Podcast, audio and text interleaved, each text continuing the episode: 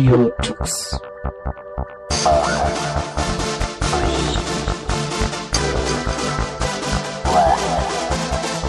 The German Linux Radio, the German Linux Radio.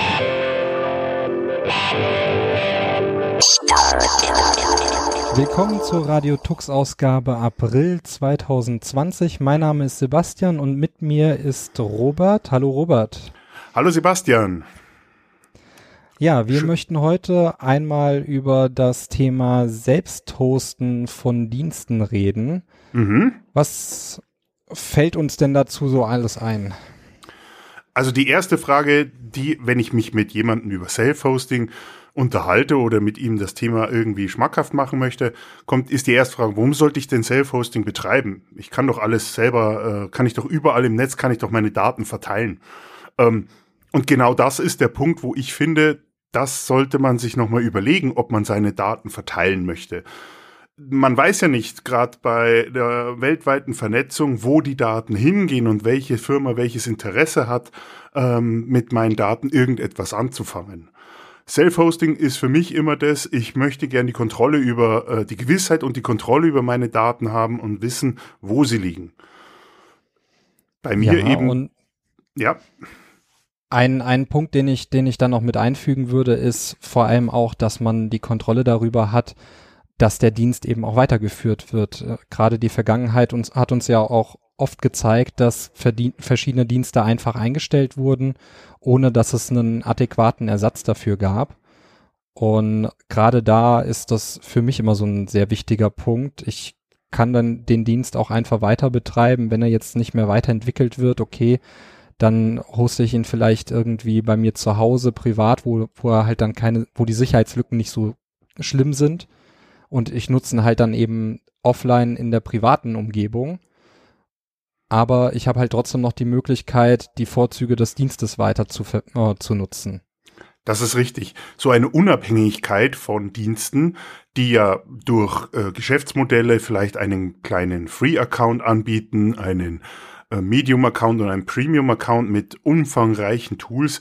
Ähm, die sind natürlich sehr abhängig davon, wie gut es ihnen geht und auch von der Marketingstrategie und was bleibt und was wird rausgeworfen. Manchmal ist es so, dass ja, wie du schon gesagt hast, Funktionalitäten für bestimmte Leute sehr wichtig sind, die einfach fallen gelassen werden, weil für den Konzern sie nicht mehr rentabel sind.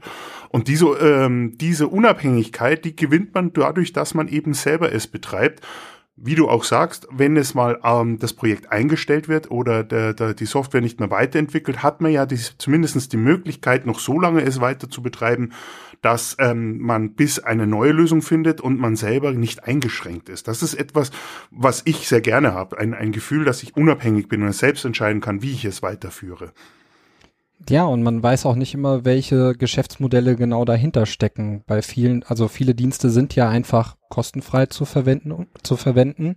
Mhm. Aber man bezahlt halt hintenrum eben mit seinen Daten meistens. Richtig. Und ähm, da sollte man vielleicht nicht ganz so leichtsinnig mit umgehen, wie es viele tun. Richtig das neue Gold ist für die, für die Weltwirtschaft sind Informationen und besonders die privaten Informationen. Was habe ich für Interessen? Was, äh, was für Musik höre ich gerne? Was für ähm, Künstler mag ich gerne? Welche Mode interessiert mich? Das ist Gold, was die gerne haben möchten. Und ähm, diese, diese Informationen wollen sie natürlich uns gerne abgreifen mit äh, Freeware oder mit freien Diensten, die schnell eingerichtet sind aber eben das finde ich ist etwas, meine, meine Freiheit und meine, meine Informationsfreiheit in dem Sinne, dass ich entscheide, wem gebe ich welche Informationen.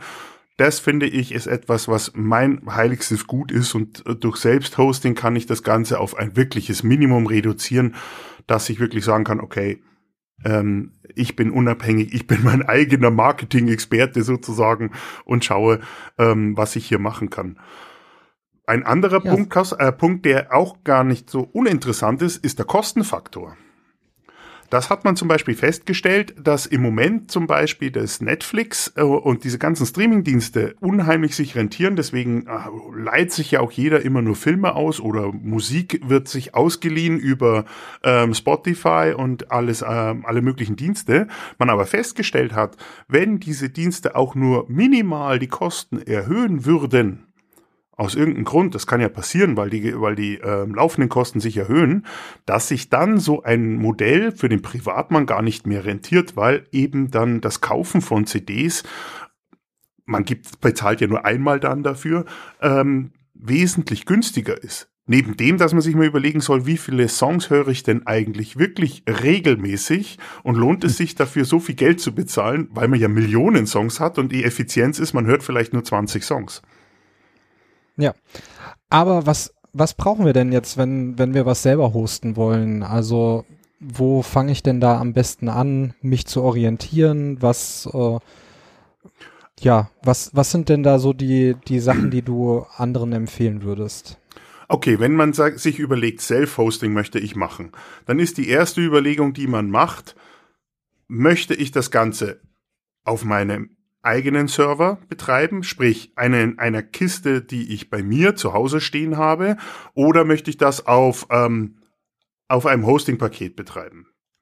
Gut, das da ist, da ist, denke ich mal, auch so ein bisschen äh, die, die Art der Anwendung, die ich betreiben möchte und vor allem halt auch die Bandbreite, die benötigt wird, äh, mit Sicherheit relevant für, oder?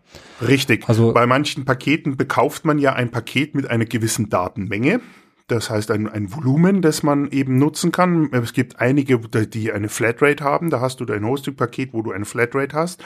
Und bei manchen kann man, hat man eine gewisse Menge, weil das im allgemeinen Gebrauch so ein Durch, Gebrauch ein Durchschnitt ist. Kann aber dann auch dann bei, wenn es sehr beliebt ist oder große, größere Datenmengen sind, wie Bilder, Video, ähm, dann kann das ja recht schnell an die, ans Limit der Bandbreite kommen. Ähm, in der Regel sollte das kein Thema sein, auch wenn man es selbst betreibt. Heutige DSL-Anschlüsse, ähm, egal welcher Art, sind mittlerweile ja schon quasi äh, flat, ähm, dass da eben kaum mehr eine Einschränkung beim DSL-Anschluss eben gibt. Das ist äh, jetzt nur noch eine Gefühlsache. Ja, das, das große Problem, was wir ja in Deutschland noch haben, ist eben der Upload und gerade je nachdem, was man für einen Dienst hat, wenn ich jetzt natürlich nur ähm, Fotos von unterwegs von meinem Handy äh, nach Hause sichern möchte, damit, wenn mein Handy unterwegs kaputt geht, äh, die Sachen dann eben trotzdem noch da sind, mhm. äh, dann ist das ja nicht so das große Problem. Aber wenn ich umgekehrt eben die Daten von zu Hause irgendwie auf meinem Smartphone unterwegs mir anschauen möchte oder auch auf meinem Laptop, wenn ich im Hotel sitze, dann habe ich halt das Problem, dass der Upload entscheidend ist und der ist ja leider Gottes in Deutschland immer noch ziemlich mau.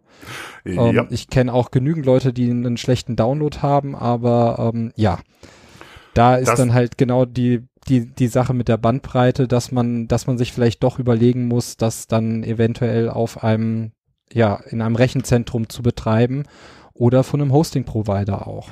Richtig, wenn man sein eigenes äh, Netflix machen möchte, sollte man natürlich die grundsätzlichen Voraussetzungen schon vorher klären, weil sonst ist es schnell sehr unzufrieden, äh, äh, un, äh, nicht befriedigend, wenn man dann selber ins Netz gehen will und alle Leute streamen einem den Upload zu. Das ist blöd. So, und wenn ich das jetzt zu Hause betreibe, dann kommt es ja natürlich auch so ein bisschen auf die Hardware an, was ich mir denn da jetzt hinstellen muss. Ähm, ich würde vielleicht da den Einstieg äh, wagen und sagen, ein Raspberry Pi ist zum Beispiel auch schon mal gar kein schlechter Einstieg für die ein oder andere Anwendung, die man betreiben möchte. Mhm. Und sie ist vor allem halt auch sehr günstig und auch stromeffizient extrem günstig, wenn man sich überlegt, was ein Raspbian Pi heutzutage kostet. Die aktuellen mit, glaube ich, vier Cores und äh, recht viel Arbeitsspeicher schon. Ähm, da, da kann man dann schon wirklich ähm, ein solides Gerät ähm, aufbauen, hat stromtechnisch betrachtet schon, ähm, ja, was, wie viel Watt braucht so ein Raspberry Pi? Relativ wenig am, am Laufen. Auch wenn man da zum Beispiel eine USB-Platte dranhängen würde, einfach weil man dann sagt, okay, ich habe mehr Speicherplatz, ähm, ist da natürlich schon sehr viel, ähm, sehr viel gewonnen damit, weil ähm, neben dem Hosting ist natürlich auch klar der Gedanke da, dass man natürlich Energie, mehr Energie braucht zum Betreiben von dem Ganzen. Neben dem, dass natürlich das Ganze auch so gedacht sein soll, dass man Hardware nimmt, die überhaupt dafür geeignet ist. Also ähm, Langlebigkeit äh, macht äh, in zweifacher Hinsicht Sinn. Zum einen schont es den Geldbeutel, weil Langlebigkeit bedeutet, dass man so etwas mal locker fünf bis sieben Jahre betreiben kann auf der Hardware. Und äh, Langlebigkeit bedeutet auch, äh, man hat dann äh, Produkte, die eben dann da auch auf den Stromverbrauch eben auch schauen. Das sind ja die Hersteller von solchen NAS zum Beispiel, die man dafür verwenden kann, NAS-Geräten, schon darauf ausgerichtet, dass die Power eben schon so reduziert ist, dass es trotzdem im 24 Stunden, sieben Tage die Woche Betrieb einen nicht gleich den, Steu den Stromzähler durchbrennen lässt. Ja, da ist natürlich, also da kann ich beim Raspberry Pi zumindest aus eigener Erfahrung sagen, die Langlebigkeit von, von dem ist schon äh, sehr gut, wenn man jetzt nicht gerade die SD-Karte die ganze Zeit zum Beschreiben verwendet. Ansonsten, also meiner läuft jetzt schon seit über drei Jahren äh, permanent äh, 24-7 mhm. und ich habe keine Ausfälle zu beklagen. Sehr gut.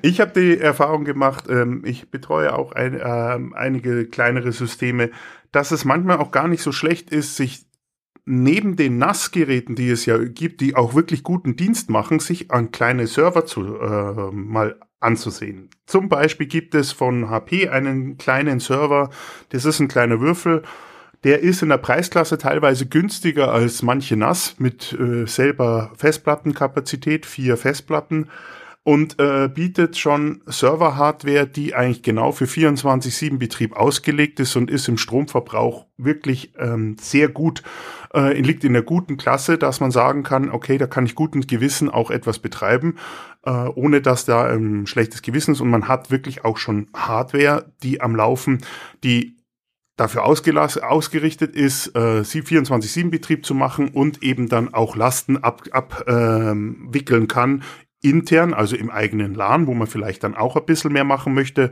wenn man äh, Fotos oder Videos bearbeiten möchte oder äh, Videos äh, von, von ähm, äh, aufzeichnen möchte und aber auch vielleicht nach draußen einen Webserver bedienen möchte. Also es lohnt sich auch mal von den klassischen Anbietern wegzugehen und mal kleine Server äh, zu recherchieren. Ich habe da gute Erfahrungen gemacht, ähm, die auch teilweise den Geldbeutel ganz schön schonen können.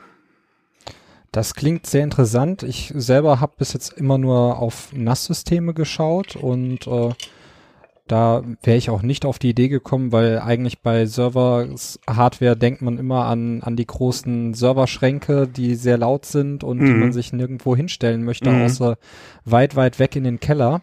Richtig. Und ja, nicht jeder hat halt einen Keller zur Verfügung, wo er sowas betreiben Richtig. kann. Aber was du gerade auch gesagt hast mit den Lastenverteilen, da geht es ja dann schon darum, dass man zum Beispiel äh, zwei Netzwerkkarten drin hat. Gerade mhm, wenn man richtig. mit mehreren Leuten in einem Haushalt wohnt und mehrere darauf arbeiten oder in einer kleinen Firma, wenn man das dort produktiv einsetzen möchte, dann ist das auf jeden Fall eine Empfehlung wert, dass richtig. man zwei, zwei LAN-Ports hat und dann natürlich auch einen Switch mit Link Aggregation. Richtig, das ist, äh, sollte man, äh, sollte man schauen, dass man da die Möglichkeit hat. Ähm, wie gesagt, ich war bei den kleinen Servern sehr überrascht. Die sind nämlich auch genau dafür gedacht, für kleine Teams oder kleine Firmen, wo eben kein Serverschrank da ist ähm, die eben aber genau sowas erfüllen können ähm, und äh, mit zwei Netzwerkkarten, die man angeschlossen hat, eben und dann eventuell, wie du schon sagst, eine Aggregation machen kann oder eben auch ähm, eventuell sogar einfach nur zweifach nutzt in verschiedenen Netzwerken, um hier für intern oder extern ähm, verschiedene Netzwerkstränge aufzubauen, dann ist das natürlich schon etwas, mit dem man schon gut gesattelt ist und eine gute Grundlage hat. Neben dem man sollte man aber auch aufpassen, dass man natürlich auch bei den Festplatten nicht den Fehler macht, den viele machen, ich, ich, ich spare da und nehme Consumer, sondern äh, man sollte da schon auch ein bisschen mehr Geld in die Hand nehmen und vielleicht sogar etwas äh, in dem Bereich, also Server muss es ja nicht sein für Selbsthosting, das ist übertrieben. Aber aus dem NAS-Bereich gibt es ja die Platten für jeden Hersteller, die man auch in solche kleinen Server packen kann, ähm, um dann eben hier ähm, den Betrieb zu gewährleisten. Das, wie gesagt, spart wieder mal am Geldbeutel, weil der Stromverbrauch geringer ist und diese Platten sind nun mal für einen Dauerbetrieb geeignet, dass die dann da rotieren können. Ich bin auch noch ein Fan von bei großen Storages immer noch von den klassischen Festplatten, weil diese Technologie so etabliert ist und die Kosten da wirklich gut sind. Und SSDs nehme ich für Virtualisierungen. Äh, wenn ich sage, ich habe einen Platz, ich brauche virtualisierte Maschinen, dass man da auch gerne SSD dann in dem Bereich einsetzt, um einfach die Geschwindigkeit zu bekommen. Ja, ich glaube, über das Thema können wir sogar noch mal eine komplette Sendung füllen. ähm, ja. Da würde ich sagen, gehen wir am besten direkt erstmal weiter und äh, ja, was für Betriebssysteme man dann da so einsetzen würde. Und ähm, ich von meiner Seite würde jetzt als erstes mal sagen, Debian oder einen Ubuntu zu installieren, weil es eben eine ziemlich breite Community hat, weil es sehr gut dokumentiert ist und gerade auch viele der der Host der der Systeme, die man selber hosten kann, eben ausführliche Anleitungen für diese beiden Betriebssysteme zur Verfügung stellen mhm. und man damit dann natürlich einen ziemlich leichten Einstieg bekommt. Das das ist richtig. Jetzt überlegen wir mal, wenn jetzt natürlich jemand da ist, der nicht so viel, der schon allein bei größeren, bekannteren Betriebssystemen sich schwer tut, da zu arbeiten und sich dann da hineinversetzen soll, ist das natürlich nicht so einfach.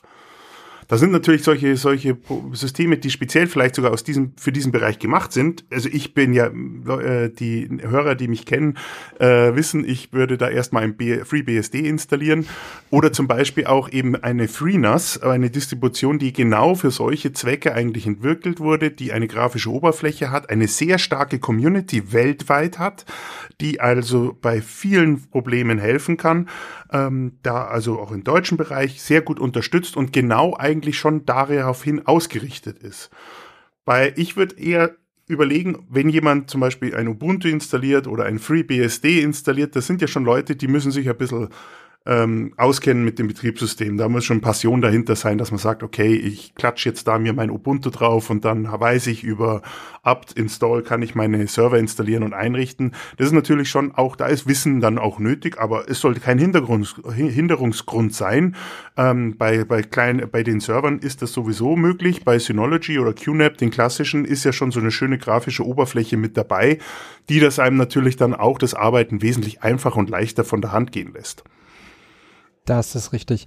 Ähm, ich würde an der Stelle halt vielleicht einfach nur noch mal so ein bisschen äh, einen Hintergrund erwähnen, nämlich wenn man schon zu Hause ein Betriebssystem einsetzt, was sich eben auch auf einem Server betreiben lässt, dann wäre es eine Empfehlung von meiner Seite zumindestens zu überlegen, ob man nicht genau dieses System auch dafür einsetzt, weil man eben wesentlich mehr Erfahrung damit hat und da dann eben auch zu Hause ein System hat, mit dem, bei dem man sieht, okay, bei dem letzten Update gab es irgendein Problem, da sollte ich vielleicht jetzt äh, bei meinem Server dann nochmal ein bisschen aufpassen. Mhm, richtig. Das ist erleichtert einen vieles natürlich. Man ist ja auch dann schon äh, eingearbeitet, man hat die Erfahrung aus dem System vom, vom Desktop und das, die kann man natürlich dann wunderbar einbringen hier in die, in die Serverbereich. Gut, und wenn man jetzt, äh, wie du gesagt hast, äh, sich einen, sich erstmal so ein, so ein Synology oder einen QNAP äh, zu Hause hinstellt, das wäre die eine Lösung, wo man dann schon ein fertiges System hingestellt bekommt, was äh, gut erweiterbar ist und auch viele Dienste bietet, die man zu Hause in seinem Netzwerk oder dann eben auch über Portweiterleitung äh, von unterwegs nutzen kann. Mhm. Ähm, die andere Seite wäre natürlich, ähm, um es einfach zu halten, sich wirklich einen Hosting-Provider zu suchen. Ähm, es gibt auch die Möglichkeit von Managed Servern, die dann eben für einen verwaltet werden. Das ist aber meistens eine ziemlich teure Angelegenheit. Aber eben ein Hosting-Provider, da wird dann auch der Server hinten dran, wird gemanagt und man selber hat halt nur die Möglichkeit, ähm, ja, Web-Applikationen da drauf äh, zu betreiben. Meistens sind sie etwas eingeschränkt, also man kann dann auch nicht jede Programmiersprache dort laufen lassen. Ähm, viele unterstützen nur PHP, manche haben dann noch, noch die ein oder andere Programmiersprache dabei. Mhm. Da ist, gilt es halt dann schon so ein bisschen zu vergleichen. Äh, es gibt auch viele Provider, die eben ihre Server in Deutschland stehen haben, was ja auch nicht ganz uninteressant ist oder zumindestens in Europa. Richtig. Das sind so Sachen, wo man, wo man da ein bisschen drauf achten sollte und natürlich auch vielleicht den ein oder anderen Pre Preisvergleich mal anstreben sollte, weil viele bieten dann natürlich auch URLs mit dabei. Also da sind immer so Pakete, die verkauft werden mit einer bestimmten Speichermenge, mit bestimmten Features, die dann dazugehören. Und da ist es immer sehr empfehlenswert zu vergleichen. Da gebe ich dir recht. Das ist, also da sollte man unbedingt vergleichen. Ähm, auch, ähm, auch deshalb, wie du schon gesagt hast, ähm, der europäische Raum mit der Datenschutzgrundverordnung, äh, der hier eine Rolle spielen kann. auch ähm, die, der Leistungsumfang, wo möchte ich die Daten haben, was bietet mir der Hersteller da für Ressourcen, die ich dann für meinen Server nutzen kann. Ist es schon ein fertiges Paket mit Programmiersprache, Datenbank oder ist das eine virtuelle Maschine, die ich dann natürlich als Vorteil selber natürlich einrichten kann und hier ähm, meine eigene Software drauf tun kann in beliebiger Version. Ähm, wichtig ist wirklich meines Erachtens hier, dass man da aber auch schaut, äh, nicht nur auf den Preis schaut, sondern auch eben, wie kompetent sind denn diese Anbieter. Also auf, manchmal auf ist jeden Fall. Auf manchmal ist es wirklich gut, sich auf etablierte ähm, Anbieter eben zu setzen, einfach weil die auch in bestimmten Fällen und man möchte sie zwar nicht haben, aber wenn dann was passiert, dann gehen die doch professioneller um als jemand, der sich vielleicht äh, eingekauft hat, irgendwo als Reseller geht und dann irgendwie dann nicht bei irgendwelchen Problemen dann ordentlich handeln kann. Und man hängt dann ja selber dran, weil, weil man dann nicht weiterkommt, weil man dann da leider vielleicht zu viel aufs Geldbeutel geschaut hat und nicht auf die Leistung. Ja, das auf jeden Fall. Und ähm, bevor wir es vergessen, ähm, mir ist gerade noch eingefallen, die was man, was man natürlich sich auch anschauen kann, ist so, sind so Dienste wie Digi Digi Digital Ocean, mhm. ähm, welche eben mit ihren Droplets schon fert klickfertige Installationen anbieten für okay. sehr viele Dienste, die man selber hosten möchte. Mhm. Ähm, da gibt's dann halt wirklich, also da, da gehe ich rein, sag hier, ich möchte eine Nextcloud-Installation und dann kriegt man die aufgesetzt, man hat einen SSH-Zugang, man kann da drauf machen, was man möchte und mhm. ähm, man hat dort aber halt schon diesen kompletten Installationsprozess und sowas, äh, der ist einem dann komplett abgenommen worden dabei. Das ist sehr schick. Ja, und meistens auch gar nicht so teuer, vor allem wenn man erstmal die Dienste ausprobieren möchte. Da, das ist sowas, was ich ganz gerne dann mal mache. Mhm. Ähm, mir dann entweder irgendwo einen V-Server mal zu klicken, der kostet mich dann an einem Abend 20 Cent ähm, mhm. oder eben bei Di Digital Ocean oder sowas mal für, für eins, zwei Tage was zu betreiben, da ist man dann auch ungefähr, ähm, ja, höchstens bei einem Euro. Das okay. ist äh, dann auf jeden Fall gerade zum Testen eine sehr, sehr schöne Umgebung und man muss mhm. halt nicht sein System irgendwie mit, mit Sachen zumüllen, die man am Ende vielleicht gar nicht benutzen möchte. Okay. Gut, da kann ich jetzt erzählen von der anderen Seite, da ich eben, wie gesagt, einen kleinen Server hier zu Hause stehen habe, arbeite ich mit Virtualisierung mit aus BSD heraus. Und da ist es dann natürlich sehr schön, dass man sich eine virtualisierte Maschine dann für einen Dienst einrichten kann, um es auszuprobieren.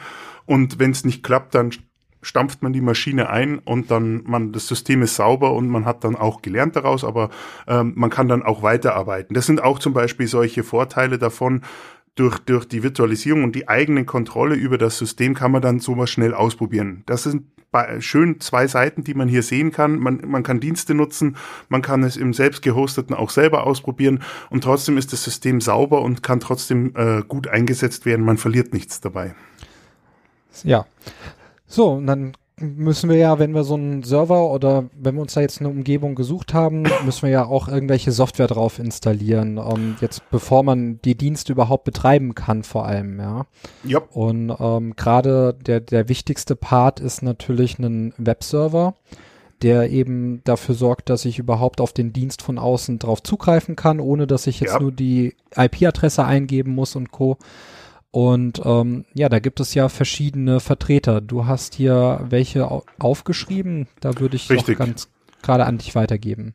Der, der Klassiker eigentlich der, der ähm, den es seit Generationen gibt, kann man schon fast sagen, nennt sich Apache, ähm, ein Open Source Webbrowser für alle Plattformen, kann man schon sagen. Den gibt es für Windows, für Mac, für Linux, für BSD Solaris, sonst, äh, sonstige Plattformen, ist vom Umfang her für das Selbsthosten grundsolide. Es gibt eine wahnsinnig große Community, viel Wissen im Netz für die unterschiedlichsten Anwendungen und auch ähm, verschiedene Pakete richten sich in der Entwicklung auch zum Teil eben auf diesen Apache aus, weil es da eben bestimmte Konfigurationsdateien gibt, die manche Projekte dann schon fertig schreiben, die man dann einfach eben beim Reinkopieren verwenden kann.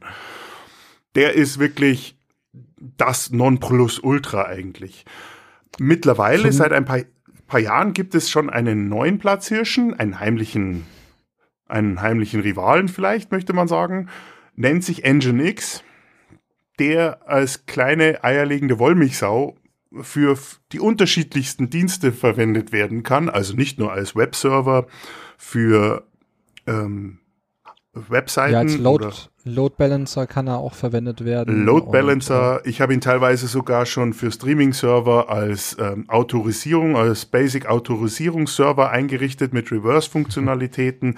Ähm, diese kleine, dieser kleine Kerl ist wirklich, der Vorteil von dem im Vergleich zum Apache ist der, der Apache ist wirklich so, so grundsolide, aber leider Gottes dann im Betrieb äh, ziemlich umfangreich zu konfigurieren, was äh, äh, Instanzen, Prozesse, Worker und ähm, Konfigurationen angeht, dass er manchmal ein bisschen zu viel Ressourcen frisst. Das ist beim Engine X schon sehr geschickt gelöst, der eben zwar auch in verschiedene Worker-Prozesse sich aufteilen kann, aber mit den Ressourcen sehr, sehr sparsam umgeht.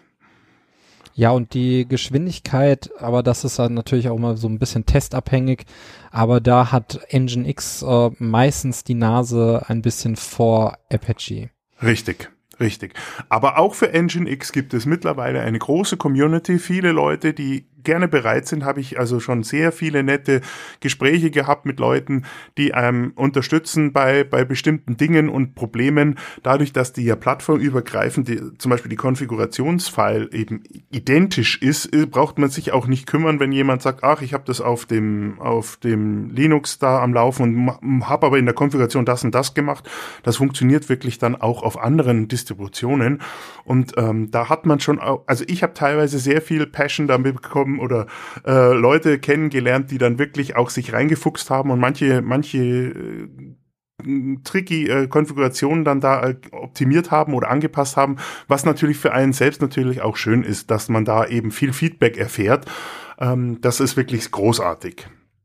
Ja, und vor allem die großen Projekte, die bieten auch für den Engine X meistens eine Dokumentation an, wie der einzurichten ist, damit Richtig. er mit der, mit, mit den Diensten eben gut funktioniert. Richtig, da kommt, ist sehr viel Unterstützung mit dabei. Ja, ähm, ich würde vielleicht mal äh, Caddy ins Rennen, ins Rennen schicken. Das ist ah, ein Caddy. sehr, sehr, sehr junger äh, Webserver, äh, geschrieben in Go. Da kommt jetzt demnächst die Version 2 von raus. Mhm. Und äh, was mir an dem so gut gefällt, ist, dass er eben sehr einfach in der Handhabung ist. Das ist ein Binary-File, das man ausführt und dann läuft er schon. Okay. Und ähm, man bekommt dabei eben einen HTTP2-Server. Äh, das ist was, was man gerade bei Nginx, ähm, ich weiß nicht, wie es bei Apache ist, äh, immer separat konfigurieren muss, dass, mhm, dass er mhm. das eben auch unterstützt. Das ist bei Caddy eben von Grund an äh, so implementiert. Genauso ähm, handhabt, also stellt er automatisch Zertifikate über Let's Encrypt aus, so dass man eine okay. verschlüsselte Verbindung immer aufgebaut bekommt. Mhm. Und er kümmert sich auch da um die Updates der Zertifikate, ohne dass man da jetzt einen weiteren Dienst installieren muss und äh, schauen muss, dass der auch wirklich regelmäßig läuft. Ähm, mhm. Die Konfiguration ist sehr, sehr einfach, wesentlich einfacher noch als, äh, als man das bei den anderen halt her kennt, äh, Nginx oder eben Apache. Man hat ein zentrales Konfigurationsfile, also es ist mehr vergleichbar mit Nginx, wo man, mhm. wo man sich dann halt für jede Seite eine Konfiguration anlegt. Das kann man bei Caddy genauso einrichten. Nur bedarf es halt ungefähr die Hälfte an Zeilen von einem normalen Nginx-File äh, für den gleichen Dienst zu betreiben. Also die Sachen sind auch ein bisschen sprechender, ein bisschen, ähm, ja, man versteht halt schon durch die, durch die Schlagworte, die verwendet werden, was jetzt da genau gemacht werden soll. Mhm. Ähm, leider ist halt, ist er halt noch sehr, sehr jung und dementsprechend gibt es in vielen Projekten keine ausführliche Dokumentation dazu. Das heißt, man muss sich dann aus den, aus den Nginx Konfigurationen ableiten, was man jetzt bei Caddy einsetzen möchte. Das macht das Ganze ein bisschen schwer. Es gibt auf GitHub eine sehr gute Dokumentation, wo sich jemand, wo ein jemand ein Repository aufgemacht hat, um die Konfigurationsfiles für verschiedene populäre Dienste zur Verfügung zu stellen für Caddy. Okay. Ähm, das ist immer einen Blick wert, wenn man den einsetzt. Äh, ich persönlich setze ihn sehr, sehr gerne ein, gerade wenn es mal schnell gehen muss oder ja, mittlerweile bin ich sogar am überlegen, ihn als, als äh, Reverse Proxy hauptsächlich nur einzusetzen, weil er eben das Let's Encrypt Zertifikathandling und alles für mich übernimmt und das dann doch schon sehr angenehm ist. Da sprichst du ein ganz wichtiges Thema an, was beim Self-Hosting natürlich schon eine große Rolle spielt, ist die Encryption. Encryption, also HTTPS, ähm, dass äh, der Webserver es selber sich selber darum kümmert, davon äh, muss ich sagen, das klingt großartig, denn es ist ein Thema, das bei gerade wenn man etwas selbst betreiben möchte, was nach außen hin natürlich ähm, äh, zu, der Zugriff passieren soll, eben hier bei äh, die Verschlüsselung der, der Daten eine unheimlich große und unheimlich wichtige Sache ist, die man natürlich bei Apache oder Nginx, ja, man muss sich selber darum kümmern und da gibt es zwar einen Client dafür, der auf fast allen Plattformen zur Verfügung steht. Aber man muss selber sich darum kümmern, dass das Zertifikat eben richtig geladen wird für die Webseiten. Man kann Wildcard-Zertifikate machen, sprich die für mehrere Domains gültig wären, aber man muss sich selbst darum kümmern. Das klingt natürlich jetzt ganz toll, wenn da sich der Webserver drum kümmert, da hätte ich natürlich Arbeit weniger. Das klingt ja gar nicht so schlecht, aber du sagst, der ist in was geschrieben? In, in Go, sagst du. Ja, Go ist äh, eine Programmiersprache, die ähm, ja im Umfeld von Google entwickelt wurde. Okay. Und äh, sie ist sie ist entwickelt worden eben für Serveranwendungen. Ist äh, eine sehr mhm. nette Programmiersprache. Mir gefällt sie sehr gut. Und äh, dadurch bin ich auch auf Caddy gestoßen, weil ich halt so ein bisschen rumgeschaut habe, welche Projekte denn schon äh, Go einsetzen als Programmiersprache. Und mhm. ja, ich bin sehr zufrieden damit. Manchmal, manchmal ist er etwas störrig gewesen, aber mittlerweile ähm, ist, ist, ist er ja auch in den Versionen schon weit fortgeschritten. Also ich habe ihn schon eingesetzt, da war er noch, äh, noch nicht in der 1er-Version verfügbar. ja, das kennt man das, aber klingt großartig. Also ich glaube, den muss ich mir einmal anschauen. Ja, dann ähm, brauchen wir als zweites natürlich noch eine Datenbank, weil äh, irgendwo müssen ja die Daten, die, die man in dem Dienst einpflegt, auch abgelegt werden, wenn es jetzt Richtig. nicht gerade ein Flat-File-System ist. Richtig, da Und kommen wir. Genau, da gibt es halt verschiedene Datenbanksysteme, die man sich da anschauen kann. Viele Dienste kommen oft äh, kommen halt schon mit einer SQLite-Datenbank daher, weil man dafür keine zusätzliche Datenbank installieren muss, soweit äh, ich weiß, beziehungsweise das halt immer mitgeliefert werden kann. Richtig. Und die ist aber halt etwas langsam im, im Betrieb. Also wenn man das jetzt alleine einsetzt und jetzt nicht so mega viele Daten da drauf hat, sollte das kein Problem darstellen, aber sobald man jetzt einen Dienst hat, der doch äh, regelmäßig befüttert wird mit neuen Informationen, da sollte man vielleicht dann doch eine andere Datenbank einsetzen.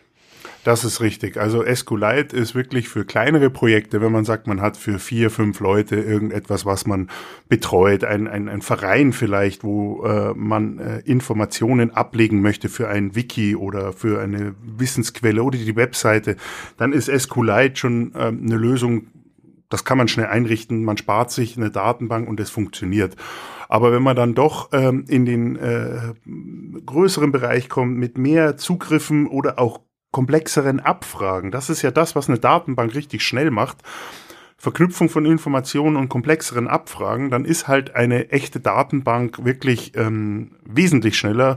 Ähm, die äh, kann dann da Informationen besser abrufen und ähm, Platzhirsche, die man hier hat, sind äh, die großen äh, MySQL die auch wieder mit Apache zusammen so ein Platzhirsch ist. Die, davon gibt es ja einen, einen Zweig, der nennt sich Maria, Maria DB, glaube ich ähm, der identisch ist. Also das heißt, äh, äh, alles, was für einen Anschluss an MySQL kann, kann an MariaDB oder MariaSQL angeschlossen werden und kann dort arbeiten. Es gibt dann Feinheiten, die natürlich dann schon äh, mitentwickelt wurden. Und natürlich für, für richtig, äh, wenn man richtig Hammer braucht, das heißt, man hat Massen an Daten, dann gibt's natürlich die etwas unbekanntere PostgreSQL, die ähm, ja viel leistet, aber da ist halt, man, von der Community merkt man, da sind halt schon wirklich Spezialisten dabei und äh, Info gibt es dafür, ähm, aber wenn man sagt, man möchte eine solide Datenbank haben, ich persönlich würde natürlich dann ganz klar auf MySQL oder MariaDB gehen. Ja, der Vorteil bei MySQL ist natürlich auch, ähm, dass die meisten Hosting-Provider eben MySQL in ihren Paketen mit anbieten. Postgres habe ich selber da noch nicht gesehen. Ähm, mhm das ist, äh, denke ich mal, auch nochmal so ein Punkt, den man, den man sich natürlich überlegen muss. Wenn man jetzt erstmal zu Hause anfängt, dann kann man wenigstens mit MySQL schon ein bisschen Erfahrung sammeln und wenn man dann eben auf einen Hosting-Provider wechseln möchte, hat man da ähm, kein, keine Arbeit, sich da umzudenken. Wenn man jetzt natürlich aber wirklich größere Dienste wie ähm, ja, wir kommen ja später zu den Diensten, da möchte ich jetzt nicht vorgreifen, aber wenn man da jetzt einen komplexeren Dienst, der der viele Sachen kann und auch viele komplexe Abfragen ha äh, hat, einsetzt, dann kann man sich doch wirklich überlegen, ob man nicht PostgreSQL aus, auswählt als Richtig. Datenbanksystem. Richtig. Weil es eben doch ein bisschen performanter ist nochmal als MySQL und soweit ich weiß auch einige Features bietet, die man bei MySQL nicht hat. Das ist richtig. Da, da gibt es einige, ich glaube, in der, in der, in der Speicherverwaltung und, und, und speicherbasierten Datenbanken, da haben die viel, viel, äh, viele, viele Möglichkeiten. Aber eben aus diesen Funktionalitäten kommt auch Konfigurationen viele und dann die richtige für einen selbst zu finden, ist nicht so einfach. Also hat was, ähm, aber ich denke mal für den breiten Einsatz von Self-Hosting-Projekten, ich würde mal sagen, locker 80, 90 Prozent würde eine MySQL-Datenbank schon einen sehr guten Dienst leisten.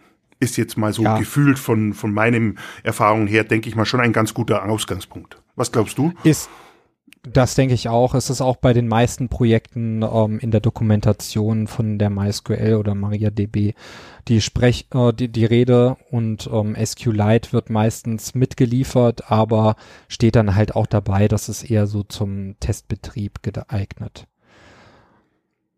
Ja, dann würde ich sagen, ähm, den nächsten Part auf unserer Liste, den überspringen wir mal. Da geht's jetzt nur um so die Scripting-Software. Ähm, das entscheidet eigentlich eher so die Anwendung, die, die installiert werden soll am Ende. Ja. Und ähm, deswegen würde ich da einfach mal kurz drüber springen und zu dem nächsten Punkt kommen, nämlich wie schütze ich denn meinen Server? Den handeln wir jetzt auch kurz ab, weil davon, glaube ich, machen wir am besten auch nochmal eine komplette Sendung, weil das ist auch sehr umfangreich, das Thema. Richtig, da gebe ich dir recht. Ähm, wir haben zwar gerade vom Schutz geredet mit äh, Zertifikaten, aber das alleine reicht nicht. Beim Self-Hosting Angenommen, dass wir es nicht auf einem Hosting-Provider äh, unsere Sachen eben auf draufladen und verwalten, sondern wir sie wirklich gerne zu Hause bei uns auf der Synology, auf der QNAP oder was auch immer dem eigenen Server eben betreiben möchten, ähm, dann ist der oberste Schutz und äh, ich kann es nicht oft genug sagen. Ich, ich kämpfe wirklich oder sagen wir so, ich habe viele äh, bei jedem, der mich fragt äh, in dem Bereich, sage ich immer das erste Firewall, Firewall, Firewall. Und ich gebe dir recht, äh, wir sollten darüber ein, ein, eine eigene Sendung machen, denn man kann da sehr viel reden. Da gibt's äh, wieder viele, das dröselt sich in viele Untergruppen auf. Ähm, aber eben mein, äh, mein Anliegen da ist wirklich, sich darüber Gedanken zu machen, weil da hängt ja nicht nur der Webserver mit dran, den man gerne, der Raspbian Pi, mit dem man die Sachen im Netz anbieten will, sondern da hängt auch das eigene Netzwerk, sprich meine eigenen Dokumente, meine eigenen Bilder mit dran. Und wenn da Fremde zugreifen, dann tut mir doch das Herz weh. Und ähm, ja, das sollten wir in einer eigenen Sendung, glaube ich, besprechen. Ja, vielleicht noch ganz kurz. Ähm, also wenn, wenn ich jetzt natürlich in einem Rechenzentrum so einen, so einen Root-Server habe, dann würde ich sagen, ja klar, eine Firewall muss da drauf. Aber zu Hause habe ich doch jetzt meinen Router da stehen und der hat doch eine Firewall mit eingebaut. Wieso, also das wäre die erste Frage, die natürlich jetzt äh, von jemand anderem kommen würde. Und äh, Richtig. Wieso sollte da, ich mir da jetzt noch eine separate hinstellen? Ähm, da muss man sich mal überlegen, wenn ich ähm, einen, äh, jeder kriegt ja vom An Hersteller einen oder vom Anbieter einen Router, mal überlegen, wie viele Personengruppen können denn theoretisch auf dieses Gerät zugreifen.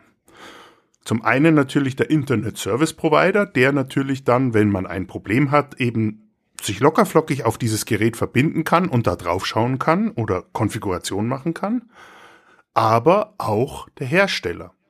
Und wenn man sich jetzt zum Beispiel, Hersteller meine ich jetzt zum Beispiel, wenn jemand so eine Fritzbox hat und sich da hingestellt hat, das ist ja ein solides Gerät, ähm, aber eben hier können zwei verschiedene Interessensgemeinschaften, ISP, derjenige, der die Leitung zur Verfügung stellt, zugreifen und auch der Hersteller des Produktes. Und es gibt gerade bei, bei solchen weit verbreiteten Boxen auch Möglichkeiten zuzugreifen, Sicherheitslücken, die nicht bekannt werden. Ähm, da man findet immer bei den gängigsten IT-Portalen immer wieder Hinweise, dass da wieder eine Sicherheitslücke aufgekommen ist und da ist wieder eine Sicherheitslücke aufgekommen.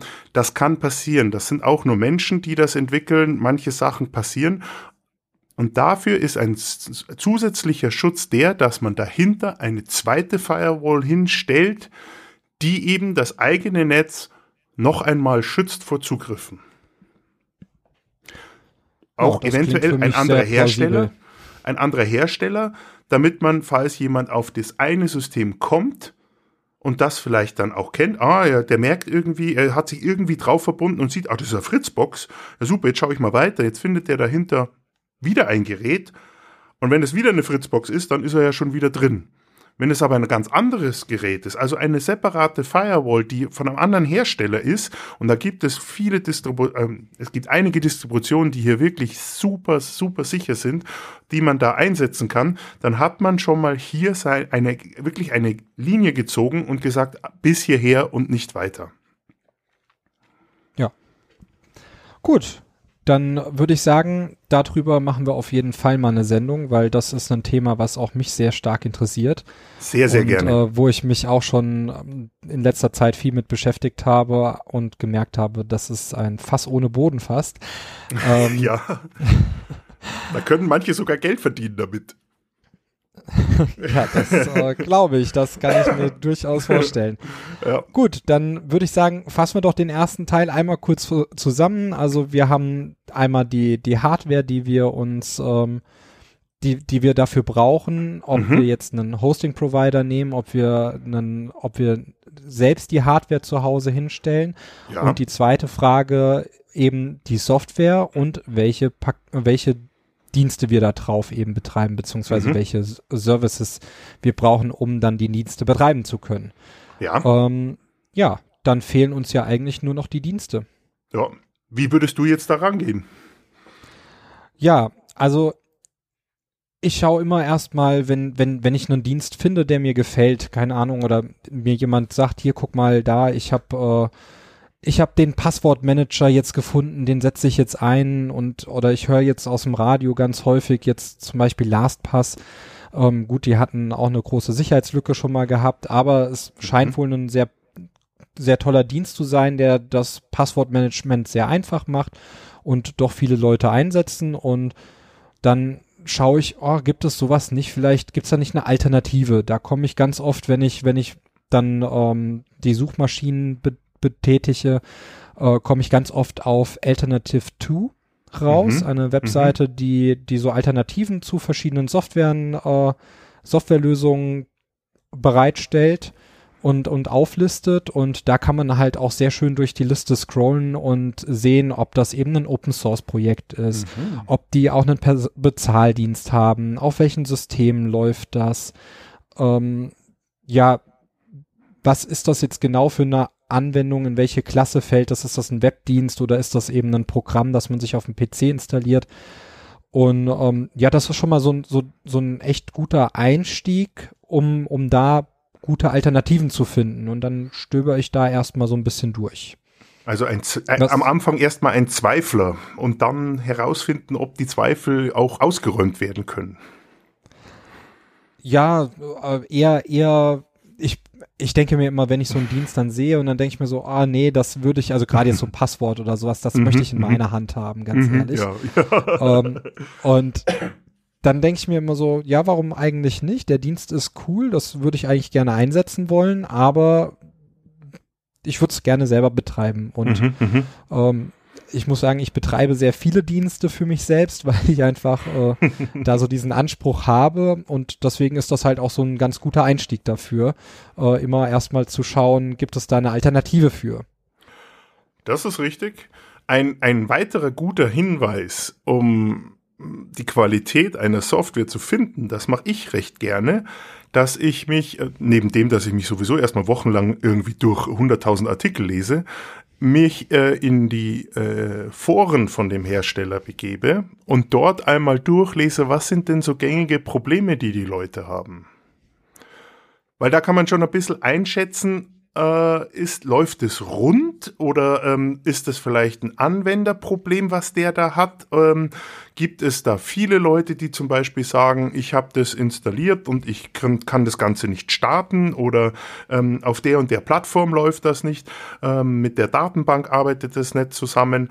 Äh, um so ein Gefühl zu bekommen, wenn ich das nutzen will, muss ich mich ja auch damit auseinandersetzen und ist da, sind da vielleicht schon Stolpersteine ganz am Anfang, wo es dann auch keinen Spaß mehr dann, wo der Spaß schnell verloren geht, weil einfach schon, bis es mal am Laufen ist, das kennst du bestimmt auch schon, äh, es geht äh, eigentlich so bis so zwei, drei Schritte, bevor es wirklich funktioniert und dann ist, öffnet sich irgendetwas und du denkst, Himmel, Herrgott, da kann ich ja fast wieder von vorne anfangen. Oh ja, das kenne ich, das kenne ich zu gut. ja, das ist, äh, ist mir jetzt vor kurzem auch wieder äh, passiert. Ähm, aber ähm, das ist etwas, wo ich finde, da kann man sich im Vornhinein schon ein bisschen orientieren, was könnte da auf mich zukommen, wenn ich wirklich jetzt mich damit, wirklich das einsetzen möchte. Und äh, gibt es da auch wirklich Leute, die dann gut und info, äh, informativ dann auch den Leuten helfen können? Das ist, das ist, glaube ich, auch der Punkt, warum ich eben dann hingehe und äh, mir so Wegwerfsysteme schnell äh, zusammenklicke, okay. weil ich halt dann sage, okay, ich probiere jetzt diese Anleitung von, von vorne bis hinten durch, schaue mir den Dienst mal genauer an, weil ja. oftmals hat man, also es gibt viele Dienste, wo man natürlich auch mal so eine, so eine, so eine Testumgebung hat, mhm. aber es ist immer noch mal was anderes, wenn man sich das halt mit eigenen Daten anschaut oder eben auch, äh, wenn es sowas nicht gibt, also Screenshots, die bringen mir halt nicht viel. Ich sehe, okay, das sieht ganz hübsch aus, aber mhm. ob es jetzt halt wirklich vom Workflow so ist, wie ich mir das vorstellen würde oder wie es mir äh, ähm, zusagt, das kann ich halt erst sehen, wenn ich es einsetze und da will ich dann meistens auch nicht so mega viel Zeit reinstecken. ja. Und dann äh, ja mache ich mir schnell ein neues System und äh, da wird dann halt einfach kurz die Anleitung abge, abgearbeitet und wenn es dann läuft, freue ich mich, dann kann ich mir das genau angucken und dann kann ich mich später darum kümmern, das wirklich okay. zu überführen beziehungsweise dann nochmal ähm, ordentlich zu installieren. Okay. Aber das wäre ja dann schon der Schritt, wenn ich eine Software gefunden habe. Deswegen, also bei mir war das immer so, dieses Alternativ-Tool ist erstmal, um eine Software mhm. zu finden, äh, die ich denn einsetzen möchte oder die ich mir genauer anschauen möchte und ähm, dann, wenn ich, wenn ich eine gefunden habe, dann bin ich aber nicht ganz so strikt wie du, dass ich da erst noch wochenlang lese, sondern meistens äh, gucke ich mir die Bilder an und äh, schaue vielleicht mal bei GitHub vorbei, äh, mhm. wie, wie sieht's denn da aus mit der Entwicklung, ist die noch aktiv und mhm. wie viel, wie viel Contributor hat das Projekt denn? Und ähm, dann schmeiße ich mir das meistens äh, als als nächsten Ding schon mal als Test drauf, um überhaupt zu gucken, ob es sich lohnt, weiterzuschauen. Man sieht, der Macher ist da am Werk. Bei mir ist dann so ein bisschen, oh, jetzt muss ich erstmal schauen, ob da alles mitkommt. Könnte ich das machen? Könnte ich das machen? Ah, der hat eine Hilfe, der hat einen Link, okay. Ja, da bin ich dann eher so ein bisschen noch so der Informer am Anfang und dann, dann sage ich, okay, und jetzt das wird's eingesetzt, fertig. Ich, ich bin ganz ehrlich, bei mir muss, muss so ein System auch, äh, das muss auch hübsch sein. Also ich, ich, ich nutze super viel die Konsole und, und Co., aber wenn ich Grafik habe, dann muss sie halt auch stimmen. Also da, ich, ich kriege immer die Krise, wenn ich auf Webseiten komme, die halt noch so aus den ja, aus den frühen 90er stammen und äh, so mit Tabellenlayout und Co. Da sage ich dann immer, das, das gebe ich dann immer an jemand anderen ab und sag, such du die Informationen raus. Ich finde da eh nichts, weil oh. das ist einfach so. Ich finde da halt einfach nichts auf diesen Seiten. Äh, ich krieg da, ich krieg da einfach das Grauen. da musst du vorsichtig sein. Da habe ich vor kurzem eine Software gefunden. Vielleicht kommen wir da auch noch hin, ähm, wo ja jetzt gerade sehr viele Bands auch online Musik machen wollen und sich das richtige Tool finden. Und da habe ich genau ein Tool gefunden, was wahrscheinlich, ich bin jetzt gerade mit meinen Kumpels gerade am Testen, werden wir diese Woche testen. Und die Webseite sieht grauenvoll aus. Sie haben auf GitHub ihre, ihre Software drauf und sie funktioniert richtig gut. Das ist also Realtime, äh, äh, Realtime Audio zusammen, also eine Software, wo man zusammen jammen kann und ähm, die in Realtime mit Jack arbeitet und die ist sakrisch schnell. Und der, aber wenn man auf der Webseite ist, da würdest du es gerne an einen anderen abgeben, um noch eine Alternative zu suchen. Vermutlich, vermutlich, ja. so, dann würde ich sagen, ähm, ja, kommen wir vielleicht mal, kommen wir vielleicht mal zu den, äh, zu den Programmen, zu den Anwendungen, die wir uns so rausgesucht haben. Ähm, da kann ich dazu sagen, meine stammen von der Awesome Self-Host List von GitHub. Das ist, ähm, das ist auch zum Beispiel eine Quelle, wo ich gerne reingucke, wo ich, wenn ich Zeit habe, mal drüber stöbere, oh, was gibt's denn so Neues, wo ich mir vielleicht mal genauer anschauen kann an Absolut. Programmen. Ähm, da gibt es auch sehr viele Listen, die äh, in anderen Bereichen gehen, also diese Awesome-Listen. Da gibt es sogar eine Awesome-List von den Awesome-Lists und so ein Kram. Also das ist äh, sehr, sehr witzig, wenn man sich da so ein bisschen durch dieses äh, Awesome-Universum klickt. Ähm, aber das ist, wie gesagt, ein, ein Teil, wo ich gerne reinschaue. Und äh, mein erstes, meine erste Anwendung, die ich da mal gepickt habe, ist ähm, Vicuña. Das ist mhm. eine To-Do-Liste. Ich denke, das ist gerade auch, wenn man jetzt so ein Projekt in Angriff nimmt, gar nicht mal so schlecht, damit zu starten, um sich dann halt auch zu strukturieren, was man als nächstes machen möchte. Gute die, Idee. Die wird geschrieben in, in der Sprache Go. Mhm. Äh, ist aber halt auch noch in einem Beta-Stadium. Also sie ist leider noch nicht, äh, ja, noch nicht so 100% produktiv einsetzbar, aber ich habe sie trotzdem gepickt, weil sie ähm, optisch sehr ansprechend ist. Sie ist auf der einen Seite sehr minimalistisch ein, äh, von, von der Oberfläche, aber vom Funktionsumfang auch sehr groß. Also man okay. hat die Möglichkeit, dort ähm, ganze Teams anzulegen, also mehrere Benutzer und die in Teams einzugruppieren. Das heißt, man kann die wirklich auch für kleinere Teams äh, zum Projektmanagement einsetzen. Man kann sie mit, äh, mit CalDAV an, an Ka Kalender anbinden. Hm. Man kann die, man kann die, ähm, die Listen, die man sich angelegt hat, kann man auch sharen, ohne dass mhm. jemand da einen Account braucht und dann kann, kann jemand anderes eben die Einkaufsliste abhaken oder so Sachen. Ähm, also da ist an vieles gedacht, was man bei anderen To-Do-Listen äh, zum selber hosten eben vergeblich sucht. Okay. Und deswegen habe ich das Ganze mal gepickt. Das klingt gut. Ist auch ein guter Anfang, wenn man dann loslegt, hat man schon mal eine To-Do-Liste, wo man schon mal angefangen hat und kann dann damit seine Folgeprojekte dann weiterführen. Eine gute Idee. Ja, dann kommen wir mal zu deinen.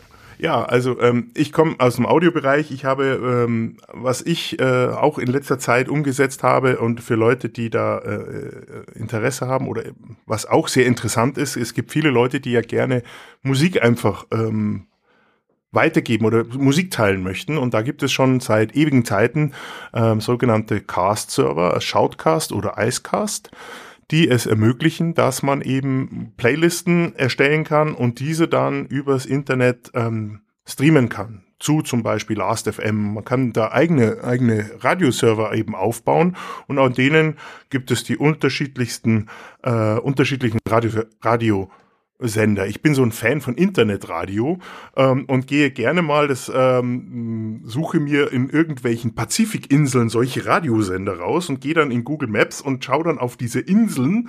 Und wenn man dann da Nachrichten hört oder äh, was hört, dann kann man das dann äh, Street View oder mit Bildern kann man sich dann da einen kleinen Urlaub machen, Kurzurlaub und kann dann da ein bisschen was lernen über, über Inseln, über Kulturen. Das ist sehr spannend und das ist auch möglich eben über solche Cast-Server eben Musik einfach rauszu äh, blasen. Wichtig, ähm, man sollte da schon auch äh, regelkonform sein und sich damit bei, bei, der, bei der GEMA informieren. Da gibt es für Podcasts, für so Streaming-Server eigene Angebote. Nicht vergessen, weil äh, wir wollen hier schon alles konform halten, dass man da auch hinweisen, dass man da eben sich äh, vorher absichern sollte. Aber es gibt genügend Info darüber, wie man sowas betreiben kann und Unterstützung. Und Icecast ist dann eine schöne Sache, wo man seine eigene Liste machen kann, ähm, um da Musik zu machen. Wer dann äh, sagt, das ist, äh, wer sagt, ich, ich gehe da weiter, ich bin da so kurz davor, ähm, der kann auch sich zum Beispiel die Internet DJ Konsole laden, die IDCJ, äh, äh, zum IDJC heißt sie, finde ich richtig cool, IDJC, mit der man sogar dann einen richtigen Radiosender machen kann. Das Also- klingt sehr spannend, ja. Ich Also bin auch- kurz davor, meine eigene Sendung zu machen. Das ist also mit Playlisten, mit ähm, ohne Jingle, die man einspielen kann. Man kann sogar Skype über, äh, das Ganze ist an Jack angebunden. Das heißt, äh, wenn man äh, Skype hat oder ein Telefon, Software-Telefon, dann kann man sogar Anrufe annehmen und kann da dann wirklich ein tolles Programm machen. Und da gibt es ein, ein einfaches Programm, das übersichtlich ist und das macht richtig großen Spaß. Also wenn man zum Beispiel für Freunde das machen möchte, bin ich jetzt das mal so, dass man sagt, wenn der Stream der dann über Icecast läuft zum Beispiel, der eben äh, dort weitergeleitet wird, kann man dann das zum Beispiel auch privatisieren und sagen, dieser Radiosender ist nur mit Username und Passwort äh, zugreifbar, also ist das eine geschlossene Gruppe, dann hat man auch hier, was das Übertragen angeht, keine öffentliche Übertragung. Dann kann man da wirklich viel Spaß haben und ähm, kann da wirklich auch ähm, sehr, sehr nette sensationelle Sachen machen. Ist also wirklich etwas ganz Großartiges. Und ähm, ja, vielleicht kündige ich es mal an, äh, vielleicht mache ich da mal was dann gibt's eine Radiosendung, wer dann wirklich mich hören möchte. Das klingt auf jeden Fall spannend. Ich glaube, da muss ich mir, das muss ich mir auch mal genauer anschauen. Ja, bleiben wir vielleicht direkt im Audiobereich. Ähm, Im aktuellen Stand haben wir ja sehr viele Konferenzen, die online stattfinden. Und da habe ich in letzter Zeit häufiger Big Blue Button eingesetzt. Ein äh, Mhm. ziemlich unbekanntes System, zumindestens für mich sehr unbekannt bis dato. Und ich habe auch sehr viele, bis jetzt niemanden so groß gefunden, der das schon vorher kannte.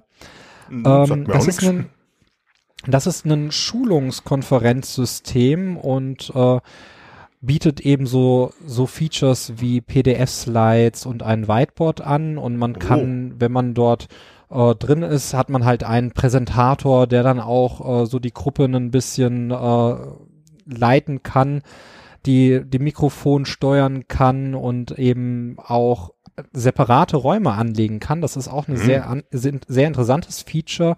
Gerade denke ich mal, wenn man so Projektarbeiten ähm, für, für, ja, für seine Schulung anbietet, ähm, dann kann man eben die Leute in, in kleinere Gruppen in einen separaten Chat reinstecken und man selber als Präsentator kann man, kann dann von Gruppe zu Gruppe springen und fragen, ob halt noch irgendwie Hilfe benötigt wird und kann Mhm. aber dann auch entscheiden, so jetzt ist die Zeit rum und jetzt kommen alle wieder zurück in den Hauptchannel zu- und, und so Dinge. Aus meiner Sicht ein sehr gelungenes System, leider ähm, derzeit, soweit ich weiß, nur eine Installation unter Ubuntu 16.04 möglich. Ähm, das ist so ein bisschen geschuldet, weil das Projekt ja zu wenig Manpower hat. Also da sitzt ein kleineres Team äh, hinten dran, die das Ganze entwickeln und ich hoffe, dass sie jetzt in der aktuellen Phase ein bisschen Schub bekommen. Da würde mir sofort Homeschooling einfallen, so wie du das erzählst. Also da müssten die eigentlich Genau genug zu tun dafür- haben. Genau dafür ist diese Open Source Lösung entwickelt worden als Alternative zu äh, ja die den großen etablierten Anbietern wie Adobe und Co, die eben Großartig. auch solche Sch- Schooling Lösungen anbieten. Google, Google School oder wie sie heißen da. Das ist Ja, da großartig. gibt's ja von von allen großen Anbietern irgendwie mittlerweile was. Nur Mhm. sind die eben alle nicht Open Source. Richtig. Und da sieht man auch dann mal, welche Größen man vergleicht. Also Google School wird in vielen äh, Ländern äh, wirklich sehr intensiv eingesetzt und hey, Google School und dann hat man vielleicht eine kleine Lösung wie Big Blue Button, die sowas auch anbieten kann, dass man ähm, Unterricht oder oder oder Wissensweitergabe recht einfach umsetzen kann, ohne dass man irgendwie mit den Großen in Schwierigkeiten kommt. Äh, das finde ich schon eine tolle Sache. Also finde, äh, sollte man auf alle Fälle fördern. Und das ist auch etwas, was man auch mit der Nutzung der Software machen kann. Man kann solche Projekte fördern oder auch dann zum Beispiel sagen, die sind ja froh, wenn man, wenn sie auch äh, ein bisschen Unterstützung bekommen. Und ich muss ganz ehrlich sagen, sowas, wenn ich es nutze und merke, das bringt mir viel und ich merke auch anderen, dann bin ich da auch bereit, dann zu sagen, hey, ich möchte euch in irgendeiner Weise unterstützen mit einer Spende oder ich fange an, äh, es zu übersetzen in meine Sprache oder sowas, wo man dann auch Teil von dem Ganzen werden kann. Ja, ganz genau. Und äh, ich hoffe, ich hoffe, dass die aktuelle Zeit genau dazu führt. Ich selber, ähm, ich selber habe da auch schon geschaut. Leider Gottes hat das hat das, äh, ähm, ja, hat, hat der Anbieter von Big Blue Button nirgendwo irgendwie etwas für Spenden zu stehen. Mhm. Ich wollte da demnächst mal eine E-Mail hinschreiben, weil das ein bisschen schade ist. Ja, ich finde, das sollte man wirklich, so sowas sollte man unterstützen. Das ist wirklich, das bringt einen viel und das bringt auch der, äh, der Landschaft sehr viel, weil ähm, unterschiedliche Ansätze für eine Idee sind einfach großartige Ansätze.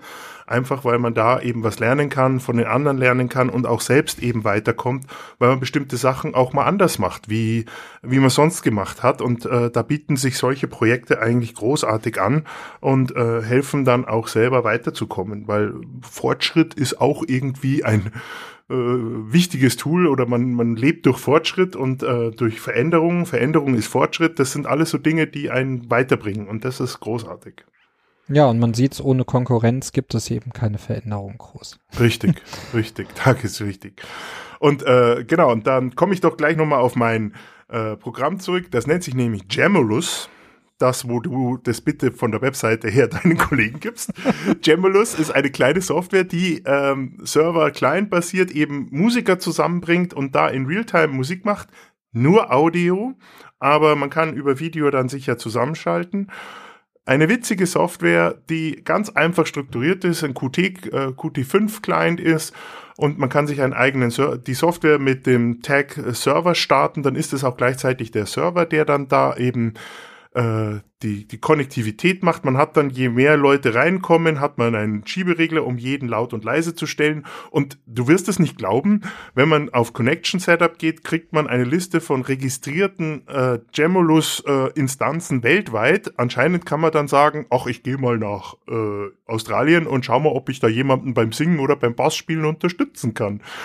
Also wenn das wirklich bei denen so der Fall ist, äh, dann ist das eigentlich eine großartige Sache, weil man dann mit vielen Leuten in Kontakt kommt und dann selber auch eben was lernt und einfach nur Spaß hat in der heutigen Zeit, wo man Musik machen kann, äh, mit äh, anderen Kulturen sich zusammentun kann und das alles über eine kleine Software, die also recht performant läuft. Ja, das, Und- das, äh, Neben dem muss ich noch ganz kurz dazu sagen, diese Jungs, die die Doku, die das geschrieben haben, die sind wirklich so großartig, die können dann gleich einem auch weiterhelfen, was Portweiterleitung, was Firewall angeht.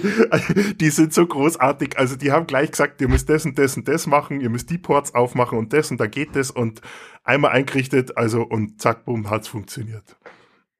ja, da weiß jemand, was man dokumentieren soll. Und äh, das war jetzt die Überleitung zum, zum der nächsten Anwendung. Warum? ähm, genau, wir haben jetzt schon, schon den ein oder anderen Dienst installiert und was bei sowas immer ganz praktisch ist, ist eben, wenn man sich da auch eine kleine Dokumentation zu macht, weil Oh, ja, man sucht sich sonst irgendwann zu Tode, was man denn da eigentlich genau eingestellt hat. das schlimmste Und- Thema in der IT. Was ist das? Ich weiß, ich, ich weiß, es ist eines, ein, ein Thema, was ungern benutzt wird, ja. aber was halt oft aufkommt. Und äh, ich habe mir da mal ein, ein besonderes Teil rausgesucht, nämlich Bookstack Wiki. Mhm. Das ist ein relativ junges Wiki-Projekt, was einen etwas anderen Ansatz fährt als die anderen Wikis. Nämlich äh, statt in Kategorien und äh, Überkategorien und äh, Spaces und wie auch immer die Sachen einzuteilen, ähm, funktioniert das eher wie eine Bücherei. Das heißt, ähm, man hat eben Bücherregale und in diesen Bücherregalen wiederum kann man seine Bücher ablegen und in den Büchern wiederum Kapitel. Und ich Okay. finde das sehr klasse von dem Ansatz, weil das gerade für Leute, also wenn, wie du vorhin schon gesagt hast, wenn man für seinen Verein ein kleines Wiki aufsetzen möchte oder sowas, äh, viele Leute haben mit diesem, mit, mit diesem Denken in Kategorien und Co.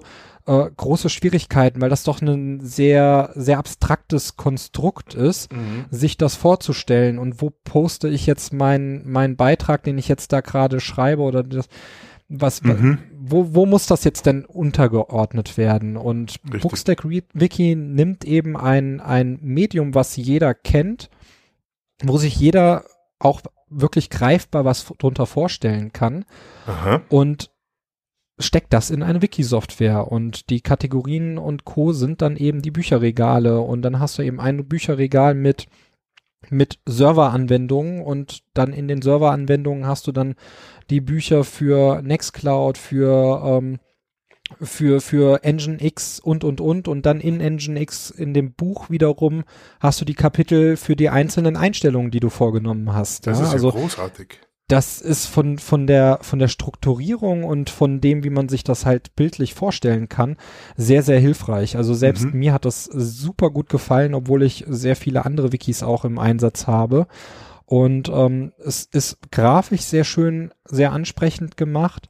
Es bietet eigentlich alles, was so ein Wiki bieten muss. Man kann an die, man kann an jeden Artikel auch Bilder anhängen, beziehungsweise Mhm. noch so Files anheften, die man dann runterladen kann. Man kann die Sachen auch nochmal verschlagworten. Also man kann sich das da auch nochmal ein bisschen komplizierter machen, wenn man möchte. Ähm, man kann Kommentare unter dem Ganzen posten. Also bei vielen äh, Wiki-Systemen gibt's ja trotzdem immer so einen Kommentarbereich, Ja. der aber ein bisschen komisch gehandhabt wird meistens. Und da ist es halt wirklich ein ganz einfaches Kommentarfeld unten drunter, in dem man seinen Kommentar dann äh, zu dem zu dem Artikel abgibt und ähm, oder zu dem zu dem Inhalt eben abgibt und dann darüber diskutieren kann. Und gerade für Vereine und für Menschen, die so ja, die sich eine Wissensdatenbank aufbauen wollen, aber eben mit den Wikisystemen sonst nicht so gut klarkommen, finde ich, ist das eine super Alternative. Das ist ja großartig, ja. Das gebe ich dir vollkommen recht. Und wenn du was als PDF exportiert, kann man es gleich als E-Book dann verkaufen. Ja, das lässt sich sogar, das lässt sich sogar als EPUB äh, exportieren bei denen. Also sie haben, einen, Großartig. sie haben da schon äh, in, in die Buchrichtung weitergedacht und äh, ja, ich, ich fand einfach den Ansatz mega klasse. Also die, die Idee ist top dahinter. Bookstack, das muss ich mir anschauen, ja. Das ist. Oh. Genau, und dann äh, kommen wir zur, zur, zur Sammlung, damit wir da das Ganze auch voll, vollenden. Da habe ich mir noch ausgesucht Wallerbeck. Das Mhm. ist ein äh, Dienst, das der ehemal Read, Read, Read It Later beziehungsweise jetzt Pocket äh, ähm, Mhm. sich ja nennt, der ähm, mittlerweile von Firefox gehostet wird. Ach, das ist das, was Ähm, dann immer in dem äh, angezeigt wird im Firefox. Genau, das ist so, also Pocket, äh, man hat, früher hieß das Read It Later, das war ein Dienst, wo ich dann eben auf einer Webseite war und dann drückte ich auf Read It Later und es wird dann ähm, abgespeichert und sogar mit dem Client für die Smartphones äh, ähm, dann offline synchronisiert. Das ist halt super klasse, weil man dann eben unterwegs auch ohne Internetanschluss die Webseite eben einfach lesen kann, den Artikel, den man Mhm. sich da gespeichert hat. Und da gibt es mittlerweile eben Wallerback, das ist eine Open Source Alternative dazu. Und äh, die bietet auch Clients für, für alle gängigen Betriebssysteme. Also wirklich, da ist auch, äh, ähm, da es gibt vor allem auch, und das fand ich sehr witzig, äh, für Kindle und für ähm, den. Kobo-Reader äh, oder Tolino, genau. Also für verschiedene ähm, E-Book-Reader gibt es dort auch die, die Application dafür. Sehr gut. Und das heißt, man kann dann eben seine, seine gespeicherten Artikel dort synchronisieren und eben auf dem Kindle und also auf seinem E-Book-Reader lesen. Mhm. Und was auch noch sehr schön ist, wenn man jetzt so eine Webseite hat, also man könnte jetzt natürlich auch sagen, okay, ich druck mir die halt dann eben aus und dann habe ich sie als PDF irgendwie auf meiner Festplatte liegen. Das wäre ja eine Alternative dazu. Aber was Waller, Wallerback oder auch Pocket wesentlich ähm, interessanter macht, ist, dass es eben erkennt, wo ist denn der Artikel auf der Webseite. Die haben einen äh, zugrunde liegenden ähm, Algorithmus, der der dann eben die, den Text aus der Webseite extrahiert und Mhm. den kann man auch, da das eben bei Wallerback Open Source ist, kann man dort eben auch äh, ähm, den, diesen, diesen, diese Datenbank erweitern und eben, wenn sich ein Webseitendesign geändert hat oder sowas, das dann halt auch nochmal anpassen. Okay. Und äh, sehr schön ist auch, wenn man eben mehrseitige Artikel hat, was ja einige, einige Webseitenbetreiber anbieten. Und dann hat man den Vorteil mit diesem, mit Wollerback, wenn man das darin speichert, wird automatisch die einzelnen Seiten extrahiert. Ah, Das heißt, er erkennt, das sind jetzt äh, mehrere Seiten und dann geht er über alle Seiten drüber und packt das in einen Artikel rein. Ah, Und das schön. ist einfach so angenehm, so viel schöner. Also teilweise habe ich das halt noch nicht mal benutzt, um es später zu lesen, sondern wirklich, äh, um einfach nicht diesen Pain zu haben, ständig auf die nächste Seite klicken zu müssen. Äh, weil es halt viel angenehmer ist und eben auch die ganze Werbung, alles außenrum, was einen ablenkt von dem Text, ähm, wird einfach rausgeschnitten. So ein bisschen wie dieser Lesemodus, den, den äh, die Browser ja mittlerweile mitbringen. Ja, genau. Und äh, genauso kann man sich das eigentlich vorstellen. Und so wird das dann halt auch offline dort abgespeichert. Das heißt, wenn ich jetzt in, in einem halben Jahr nochmal äh, den Artikel lesen will und der jetzt auf der Webseite nicht mehr da ist oder ähm, ja, teilweise werden die Artikel ja auch angepasst und verändert. Mhm. Und dann findet man die Information, die man da eigentlich vorher gelesen hatte, gar nicht mehr weil die jetzt auf einmal rausgestrichen wurde, ersatzlos. Also das ist natürlich eine unschöne Variante, so macht man mhm. das eigentlich nicht, aber ähm, leider gibt es eben so Spezialisten, die das genauso machen. Ja. Und ähm, du hast aber die alte Version eben immer noch in deinem Wollerback drin und äh, das ist auch nochmal so ein Punkt, der sehr praktisch ist. Ja. Sehr praktisch. Sehr praktisch, weil dann kann man sagen, hier, die brauche ich die Info, muss ich mir mal ablegen. Und gerade dieses, wie du beschrieben hast, diese Aufteilung dann in mehrere Seiten oder Verändern des, des Layouts und sowas, das ist manchmal ein Horror. Ja, ein großer Vorteil, wenn man das halt auch so macht, ist, ähm, also ich weiß nicht, wie es dir geht, aber ich muss sagen, mit, mit Lesezeichen komme ich irgendwie nicht so richtig, also bin, werde ich nicht mehr so wirklich warm mittlerweile. Ich habe tausende von Lesezeichen, aber trotzdem suche ich mich immer dämlich, wenn ich irgendwas suche, was ich irgendwann mal abgespeichert habe. Ja. Ähm, und das ist halt auch so eine Sache, wenn ich jetzt auf einer Seite bin, habe einen Artikel, dem, der mich interessiert, den ich, den ich später nochmal lesen will oder ähm, den, den ich einfach den ich einfach toll fand, dann speichere ich den eben über Wollerback ab und habe sogar eine Volltextsuche, über die ich laufen kann. Oh, das ist sehr gut. Was ist großartig, ja. Das ist sozusagen eigentlich deine Bücherei, deine eigene Bücherei dann. Genau, passend zu Bookstack, Vicky. Genau. und nicht vergessen, gleich exportieren und den Bookstack rein und dann haben wir sie sogar verknüpft. Großartig, sehr schön. Ja, ähm, eigentlich Self-Hosting was mir eigentlich grundsätzlich für Self-Hosting neben dem Büchern und äh, Informationen und so alles einfällt, bei Büchern ist es auch ein schönes Thema, wo man hinkommt. Ähm, Self-Hosting ein großes Thema ist, ist vielleicht auch die Datenverwaltung. Du hast äh, Daten, die du auf deinem Rechner hast und du möchtest die gerne mitnehmen. Deine Bücher, deine ähm, Bilder oder du machst, äh, sehr schönes Beispiel, du machst mit deinem Handy Fotos und äh, wunderbar und die willst du ganz einfach rüberziehen in, auf deinen Laptop.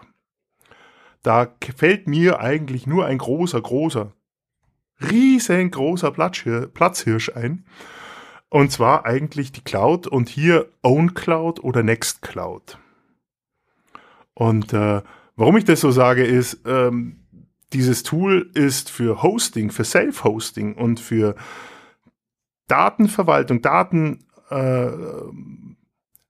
äh, und auch Verteilung so ein schönes Tool, dass man wirklich hier sagen kann, fast für ein eigenes Arbeiten, egal ob privat oder beruflich, ist das schon fast, fast die eierlegende Wollmilchsau, die man, die man sehr häufig sucht.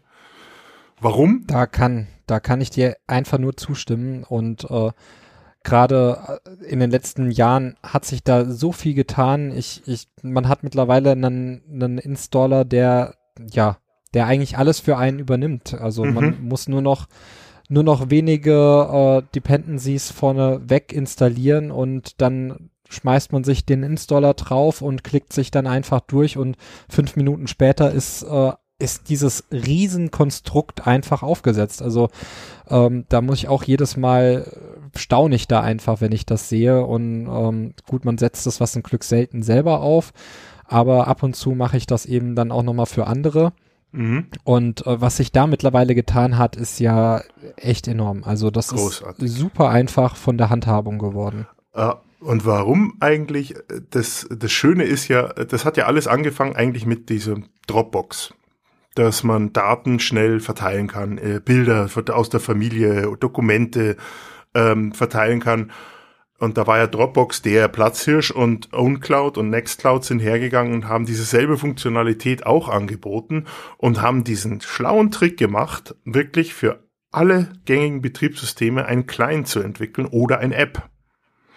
Und damit kann man wirklich so viele schöne Sachen machen. Also egal, ob das der Linux-Client ist für FreeBSD, für Windows, Apple, Android, iPhone, iTablet und i sonst was, ähm, gibt es eine, ein App von diesen Entwicklern. Das ist schon mal eine großartige Sache, weil das alles aus einer Hand kommt und das Ganze wirklich so schön zusammenarbeitet, dass man nicht dran denken muss, oh mein Gott, ich habe jetzt hier das und äh, kann das mein Kumpel oder kann das mein, meine Mutter mit ihrem iPhone oder der Chef mit seinem iPhone nutzen? Ja, weil einfach es, äh, weil es soweit weiterentwickelt wurde. Und äh, dadurch natürlich die Möglichkeit, ich habe es vorhin zum Beispiel gesagt, wenn, wer, äh, wenn man gerne fotografiert und viel fotografiert, auch mit dem Handy, dann gibt es da die schöne Funktion eben automatischen Upload.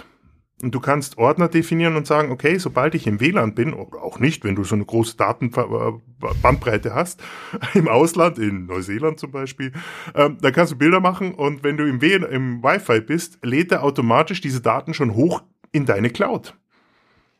Sofortiges das ist Backup. eine, eine traumhaft schöne Funktion, vor allem das auch eben äh, für, ja, also ich muss ganz ehrlich sagen, ich habe das für meine Eltern zum Beispiel eingerichtet, mhm. weil es mir einfach, ja, ich war es mir leid, ständig äh, zu erklären, wie man jetzt an die Daten im Handy kommt. Ja. Und äh, gerade wenn es geht ja meistens um die Fotos und mittlerweile mhm. habe ich gesagt, hier, da loggt euch ein und dann habt ihr eure Handydaten und das, äh, ja, ich selber nutze es lustigerweise genauso, weil meine Sachen werden auch unterwegs hochgeladen, weil ich dann doch ein bisschen mehr Datenvolumen habe. Mhm. Und äh, es ist eine perfekte Sicherung auch. Also das ist gerade gerade in dem Bereich einfach klasse. Aber ja nicht nur ähm, das.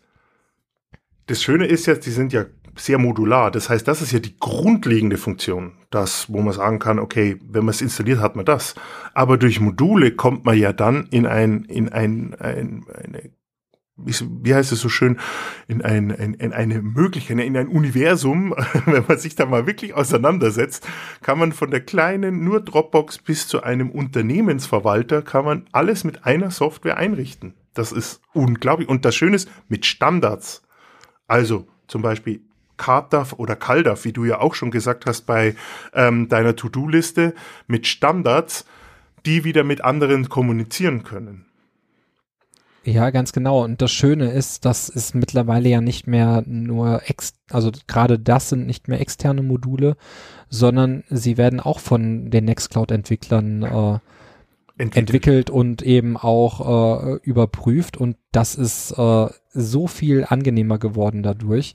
Mhm. Ich setze Nextcloud jetzt selber schon, also ich muss gestehen, meine Nextcloud-Installation war früher mal eine OwnCloud.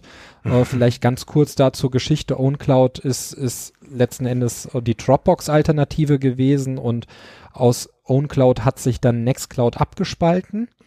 Und die zwei Projekte sind jetzt schon lange Zeit äh, getrennt. Ich weiß jetzt gar nicht, wie viele Jahre. Ich weiß oh. nur, dass sich, dass sie sich schon mittlerweile doch auch ein bisschen weiter voneinander entfernen. Ja. Äh, OwnCloud geht mittlerweile hin und ähm, baut das komplette, das komplette, den kompletten Unterbau nochmal neu. Mhm. Ähm, die wollen, die setzen zum Beispiel in Zukunft auf Go, so meine Information zumindestens. Und okay. Nextcloud selber basiert halt weiterhin auf PHP. Ja. Genau. Und ähm, ja, weil du vorhin auch Dropbox und eben diese die, die Vorteile von Nextcloud und OwnCloud mit diesen, mit diesen plattformübergreifenden Clients angesprochen hast, da ist mir dann auch eingefallen, das ist ein perfektes Beispiel dafür, was passieren kann, wenn man eben auf externe Dienste setzt, wie eben eine Dropbox. Mhm. Ähm, Dropbox hat früher auch für viele, für viele Plattformen äh, ein, eine, ein, ein Client angeboten und sie haben dann vor ein paar Jahren gesagt, ja, den Linux-Client, den entwickeln wir nicht mehr weiter, weil wir, weil es halt dort nicht so gut funktioniert, wie wir uns das vorstellen. Typisches Beispiel für so eine Abhängigkeit und ähm, dann mussten die Linux-User alle entweder über die Web-Oberfläche das Ganze machen oder sich umschauen, was sie haben wollen. Genau, und da sind natürlich viele dann auch zu einer Nextcloud gewandert. Ja. Und ähm, ja, was du, was du da angesprochen hast mit äh, CardDAV, CalDAV, für die Leute, die das nicht kennen, das heißt, dass man eben ein Kontakt, also seine, sein, sein Adressbuch, seine Kontakte darin verwalten kann und auf der anderen Seite auch seine Kalender. Und ähm, da ist es auch so, dass diese Kalender, ähm, diese, diese Kalenderumgebung von der Nextcloud nicht, also schon sehr erweiterte Funktionen auch mitbringt. Richtig. Ähm, zum Beispiel kann ich meine A Kalender mit anderen Teilnehmern von dieser Nextcloud teilen, so dass jeder, also mit verschiedenen Berechtigungen, entweder dass jeder halt darin editieren kann oder dass der andere einfach nur sieht, was, Mhm. was ich da mache. Ich kann auch meinen Kalender an sich ähm, online zur Verfügung stellen, das heißt auch auf Web Webseiten einbinden und so Sachen, um eben ja Öffnungszeiten zu kommunizieren oder sowas. Richtig. Und ähm, mittlerweile, also auch wieder, wiederkehrende Termine kann man sehr gut einrichten. Und mittlerweile haben sie sogar Funktionen mit integriert, dass ich Termine vormerken kann oder eben auch markieren kann, wenn ein Termin abgesagt wurde, was ich persönlich äh, total klasse fand, als ich das vor kurzem gesehen habe nach dem Das Update. ist, das ist richtig. Eine andere Möglichkeit ist, du hast vergessen, die Heiligen Drei, auch die Aufgaben kann man scheren. Zum Beispiel eine Familieneinkaufsliste machen. Das ist für manche Hausmänner oder Anführungszeichen Hausmänner nicht so schön, wenn die Ehefrau schon, bevor er aus dem Büro rauskommt, die Einkaufsliste reinpostet und er macht's auf und sieht schon die ganze Latte, die er noch einkaufen muss. Geht wunderbar, großartige Sache, aber mal was anderes, was vielleicht auch gar nicht so häufig in äh, da rauskommt. Mit der Verwendung äh, von einem zentralen Speicher für Kontakte, Termine und Aufgaben ist meine, aus meiner Erfahrung heraus zum Beispiel der Verlust eines Mobiltelefons durch verloren oder kaputt gehen nicht mehr tragisch. Weil alle Ja, Kontakte und Termine kann ich über zwei, drei Apps, die ich mir reinlade in das Handy, sofort wieder herholen. Ja, vor allem mit dem Hinblick, dass du eben vielleicht auch noch deine, deine Fotos die ganze Zeit und auch deine Videos, die kann man ja auch automatisch hochladen lassen. Richtig. Äh, dass du die eben direkt gesichert hast, äh, ist das natürlich äh, ein sehr gutes Argument, ja. Da, Und einmal was geändert, zum Beispiel man, man kommt in Kontakt mit jemandem, der, den man schon hat und der sagt, hey du übrigens, ich habe eine neue Mobiltelefonnummer. Man ändert die nur ein einziges Mal und zwar dann an dem Gerät, wo, was man halt gerade hat, zum Beispiel sein Mobiltelefon, ändert man die Telefonnummer in die neue und schon ist sie bei allen verlinkten Geräten aktualisiert.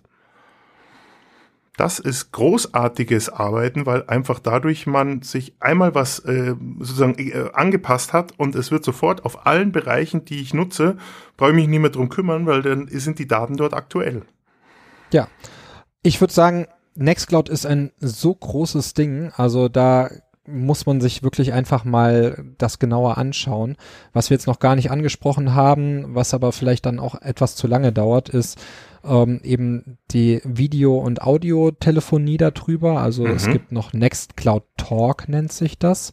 Ja. Oder dann auch die Integration von Collabora Off Office. Das ist ähm, ja, das ist ein Online LibreOffice Richtig? Service.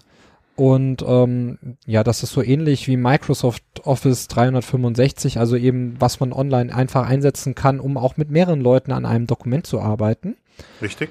Ähm, es gibt noch unzählige weitere, äh, also unzählige Sachen, die man, die man da mit hinzufügen kann. Manche Sachen werden von den Nextcloud-Entwicklern mitentwickelt. Ähm, andere kommen eben aus der Community. Da gibt es dann ein Kochbuch-Management-System. Ja, genau. Also da kann man wirklich ich dann auch. wirklich äh, Rezepte reinspeichern. Äh, es gibt einen Passwortmanager darüber. Man kann äh, sich eine eigene, einen eigenen Kartendienst äh, dort integrieren und also äh, es gibt Es wirklich unzählig viele Sachen großartig. und das Schöne ist, dass Nextcloud seit ähm, einer der letzten Versionen, ich weiß leider nicht genau die Nummer davon, ähm, bietet es halt bei der Installation direkt an, eben ähm, so eine Komplettumgebung einzurichten, eben mit Kalender, Mhm. mit Adressbuch, mit dem, mit dem Talk, mit den ganzen Teamfunktionen, die man braucht, mit äh, einer, einer Office-Umgebung. Ähm, da ist dann schon wirklich so ein, so ein, so ein Komplettpaket geschnürt, was man ja, was eigentlich einen mehr oder weniger wunschlos glücklich macht und vor allem eben, ich würde sagen, ein, ja, ein Statement gegen das Google-Universum ist, weil genau diese Dienste sind ja das, was viel eingesetzt wird bei Google. Also Richtig. da habe ich dann Google Docs, ich habe äh, die, die Kontakte dort drin. Ähm, ach genau, einen Mail-Client, den haben wir voll vergessen, der ist auch in der Nextcloud äh, damit in, integriert. Also ich habe dort wirklich die Möglichkeit, ähm, alles an einem Fleck zu haben. Das ist ja in der Richtung wirklich die eierlegende Wollmilchsau fürs Richtig. Selbsthosten. Ich denke, wir könnten wahrscheinlich ein oder zwei Sendungen über Nextcloud oder Uncloud machen, äh, über solche Clouds und äh, Szenarien, wenn da wirklich besch- äh, Interesse bestehen sollte bei der Hörerschaft. Und auch in welche Richtung, ke- denke ich, können wir bestimmt da mal eine, eine Sendung machen ähm, über sowas, um, um das näher zu bringen, weil ich finde, mit, mit damit kann man sich in seinem eigenen privaten, aber auch im Geschäftsbereich, wenn man da natürlich der Entscheider ist und das mitnehmen kann, wirklich sehr viele schöne Sachen machen und das alles wirklich auf einer Basis, die weiterentwickelt wird, die sehr gut weiterentwickelt wird. Äh, also da braucht man auch keine Angst haben, dass das dann in ein oder zwei Jahren nicht mehr geben sollte, weil das wird meines Wissens nicht der Fall sein. Nicht nur das, sie sind sogar Security reviewed und soweit ich weiß, hat Net Nextcloud auch irgendeinen, ich kenne mich leider mit den Standards nicht aus, aber sie haben irgendeinen höheren Standard, der eben für den Firmeneinsatz notwendig ist. Ähm, den haben sie dieser aus, also ja, die, diesen Standard erfüllen sie. Mhm, richtig. Und ähm, ja, was, was wir vielleicht noch kurz am Rande erwähnen sollten, ähm, wenn ich eine Nextcloud installiert habe und äh, jetzt Robert hat auch einen installiert, dann können wir unsere Nextcloud sogar miteinander verlinken.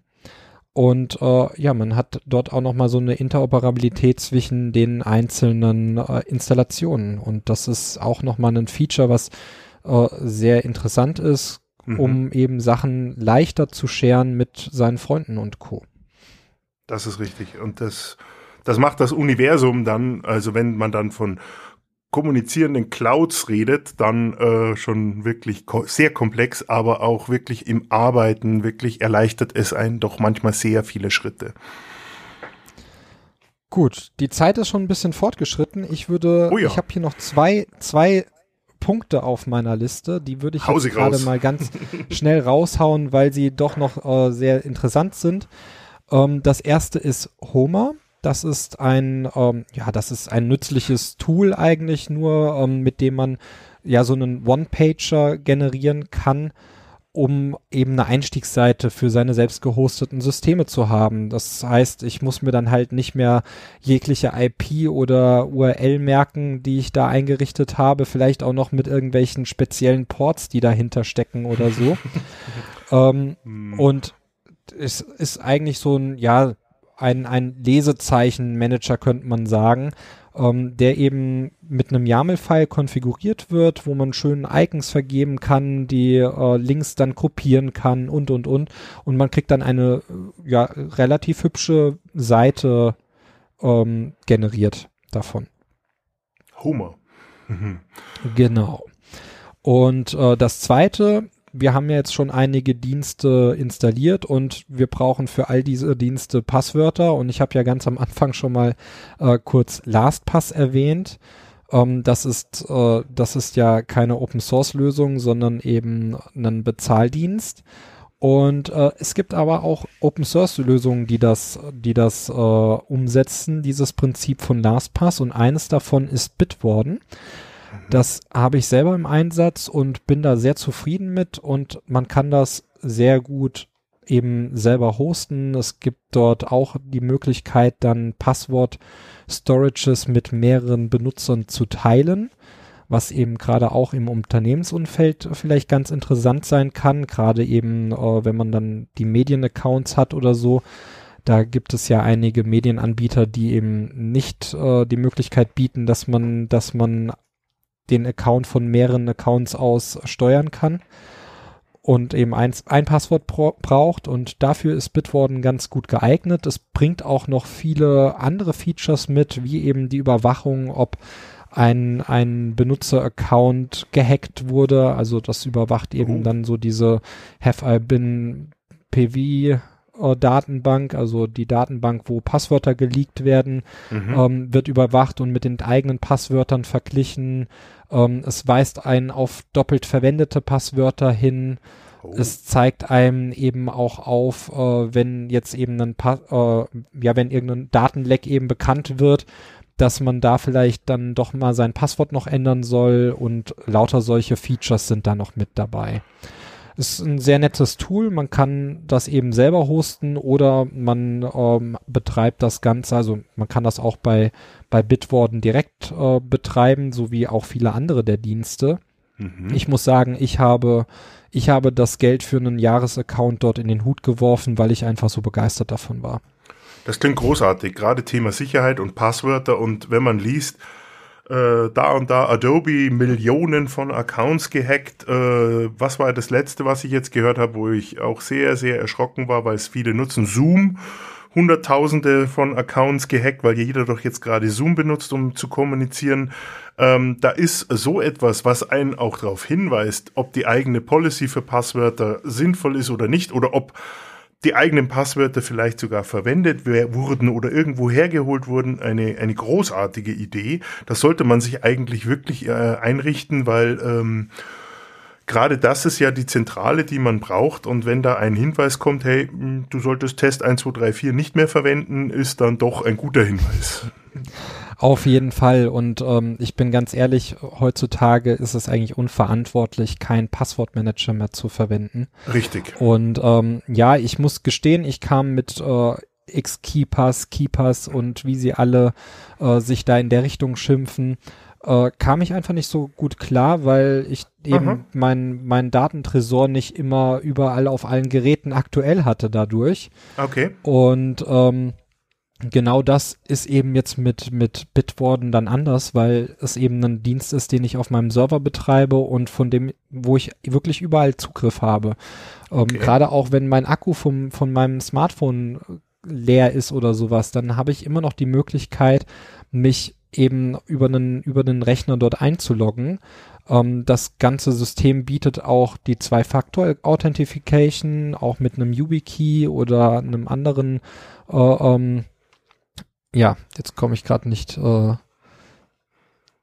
ja, also mit einem anderen äh, Schlüssel, Schlüsseldevice, genau, komm, komm, kann ich mich dann halt dort anmelden. Mhm. Und ähm, das von, von der Sicherheit her, man kann dort auch die, die Verschlüsselung sehr manuell einstellen und so Sachen. Mhm. Also das ist schon ähm, sehr cool gemacht.